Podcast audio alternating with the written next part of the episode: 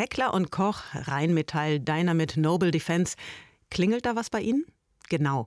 Das alles sind Unternehmen der deutschen Rüstungsindustrie. Und die machen gute Geschäfte mit dem Ausland. Im Jahr 2021 hat die Bundesregierung neue Exportaufträge im Umfang von sage und schreibe 9,35 Milliarden Euro genehmigt. Die beiden großen Kirchen in Deutschland beobachten das genau. Jedes Jahr in der Adventszeit veröffentlichen sie ihren aktuellen Rüstungsexportbericht. Ich bin jetzt verbunden mit meinem Kollegen Oliver Jeske in Berlin. Hallo Oliver. Schönen guten Morgen. Oliver, in diesem Jahr ist einiges anders, oder? Ganz genau. Bis vor einem Jahr hätte niemand damit gerechnet, dass Russland einen Angriffskrieg anzetteln würde. Gerade die evangelische Kirche in Deutschland hat sich bisher mehrheitlich immer betont pazifistisch gegeben.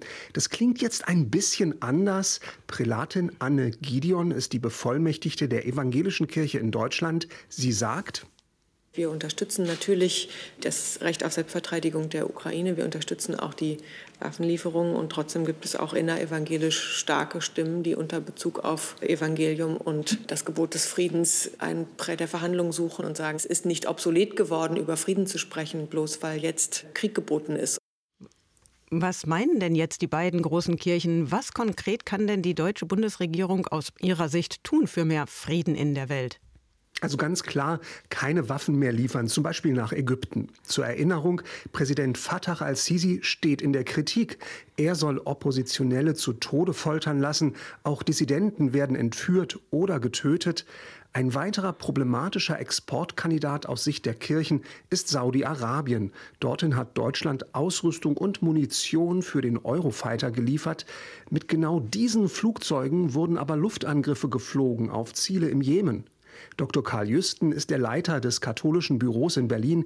Er sagt, wenn Deutschland mit diesen Rüstungsexporten aufhört, dann ist das ein Beitrag für den Frieden. Wenn die Konfliktparteien nicht Waffen haben, die sie in die Lage versetzen, Kriege miteinander zu führen, dann werden sie es auch nicht tun. Und das ist ja im Grunde genommen der Sinn von Rüstungsexportkontrolle, dass nicht Waffen in Krisenregionen exportiert werden, die dann hinterher dazu angetan sind, in diesen Krisenregionen Kriege auszulösen, Kriege zu befeuern oder eben Kriegshandlungen nicht zu beenden. Ägypten und Saudi-Arabien sind also die größten Buhmänner.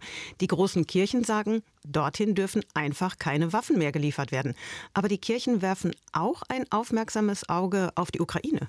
Das hat mich zunächst überrascht. Ich bin jetzt selbst kein ausgewiesener Experte der Rüstungs- und Außenpolitik, aber die Erfahrungen zeigen, ist ein Krieg erstmal zu Ende, dann verschwinden die benutzten Waffen ganz schnell in dunklen Kanälen. Sie tauchen zum Beispiel auf dem Schwarzmarkt wieder auf, so Prälat Jüsten.